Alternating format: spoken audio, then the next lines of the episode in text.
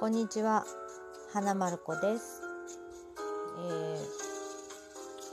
私の子供は不登校を経験しているということなんですけれどもうん最初はもちろん中学2年生の時なんですけどこれが不登校だとかは思ってなくて、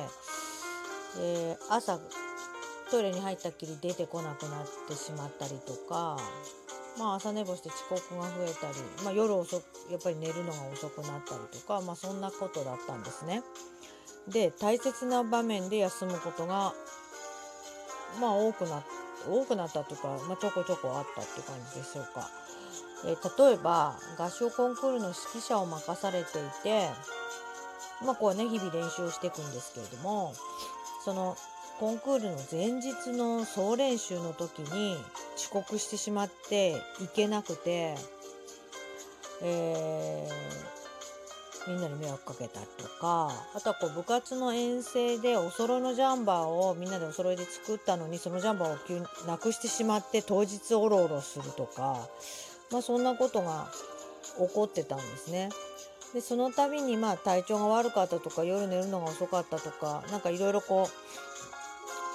ジャンバーをなくしたからもういけないんだとか、まあ、そういう言い訳がいっぱい出てきてたんですね。で私はまあこうコンクールコンクールでこう行けなくなったりし,、ね、したりするとやっぱりあ確かに誰でもこう大変なことをこう目の前にするともう怖くなってこう逃げ出したりしたくなっちゃうけどまあ一人じゃないしみんな友達も助けてくれるんだから頑張ろうよとか休むなんてそれはずるいだろうとかそんな言い訳通じないよとかそういうふうにこう怒ったりなだめたりまあなんかあの手この手を使って子供と話をしてたなっていう感じでしょうかね。でもおそらく私の中でなんでいけないの？どうしてそんなことで休むの？とかそんな風にどこかで子供をこう責めるような感じになっていたのかもしれないです。やっぱり休むとか学校に行かないとかこう人に迷惑子供友達に迷惑かけるっていうのはすごく私の中ではあってはいけないことだと思っているのでそういうことをする子供が多分許せなかったんでしょうね。こうなだめたりっって言うけど本人が言うことを理解しようとしてるっていう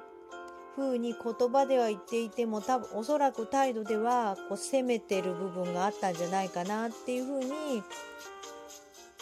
思ったりしています。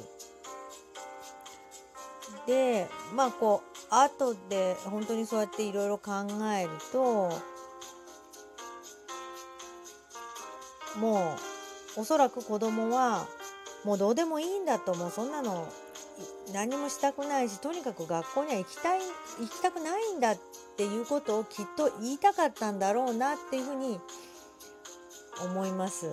でそれが言えないからまあいろんなことをして SOS にを発していてお母さん分かってよ実は行きたくないんだよっていうことをこう遠回しにこういろんなことをしながら本当は伝えてたんじゃないかなっていうふうに思うんですね。もう全く私は分からなかったですね。本当にずるい子だなとか言い訳ばっかりしてるなとかそんな風に子供をこう責めるような気持ちがやっぱりあったんだと思うんですね。一体どうしてしまったの？うちの子はみたいな感じだったのかなというふうに思います。で、まあ、いきなりずっと休むんではなくて調子のいい時もあって1週間学校に行けてたり、まあ、することもあってで、まあ、突然また遅刻したり行かなかったりとかそういう感じだったんですね。でやっぱり学校に行かない選択をするのってすごく勇気がいることだと思うんですね。まあ、もちろん本人もそうかもしれないんですけど私は親として本当にそれをこう認めるって行かなくていいよなんてことはやっぱり言えなくて学校に行かないで家にずっといるってどういうこと？とか何するの？とかこれっていつまで続いちゃうの？とかえ？来年の高校受験とかどうなっちゃうの？とかやっぱり先の将来のことを考えると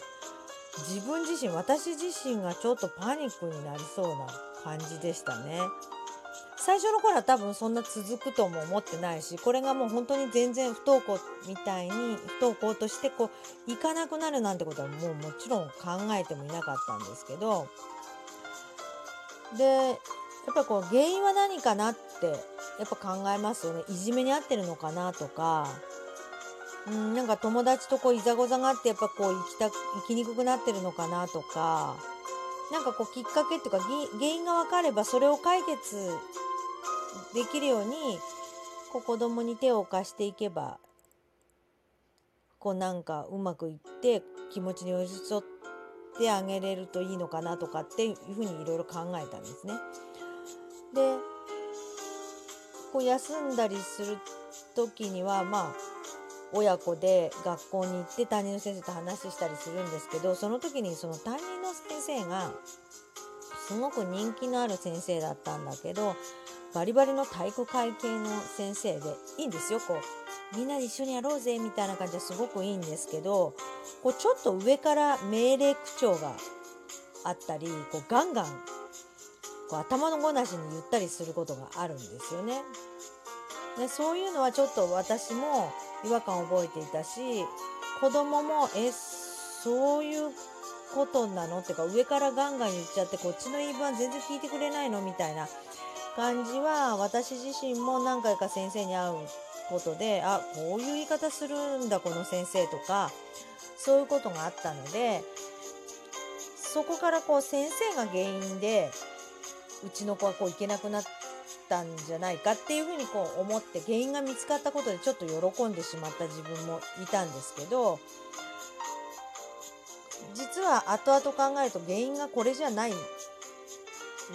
だなくてまあ引き金っていうかきっかけにはきっかけだったかもしれないけど本当にその先生が原因なのかっていうと別に原因じゃなかったかもしれないんですよね。で本当は原因を探すことよりこの子うちの子がどう何を求めてるってどうしてほしいんだろうっていうことに本当は目を向けるべきだったのかもしれないんですけどそれがこうそのまま受け止めるっていうことだったと思うんですけど当時の私は全然それを理解することもできないしそんなことに考えも及ばなかったので本当に訳が分かんなくなっちゃったっていう感じでしたね。うんで今度はこう子供を理解したいと思うけどでもどうやって理解したらいいかわからないしうーんえ私の子育て間違ってたの？とか私の考え自体が全部間違ってたのかとか今度は私自身がこう本当にいろんなこと考えすぎてしまってちょっと軽くパニックになってるっていうかかなり苦しくてっていうこともにもなりましたね。まあそんなこんなでこういろいろこう続いていくんですけれども完全に不登校になっていくまでのこともまあいろいろありましたので次回はそんなことも話をしていけたらいいなというふうに思っています。本日はこの辺で花丸子でした。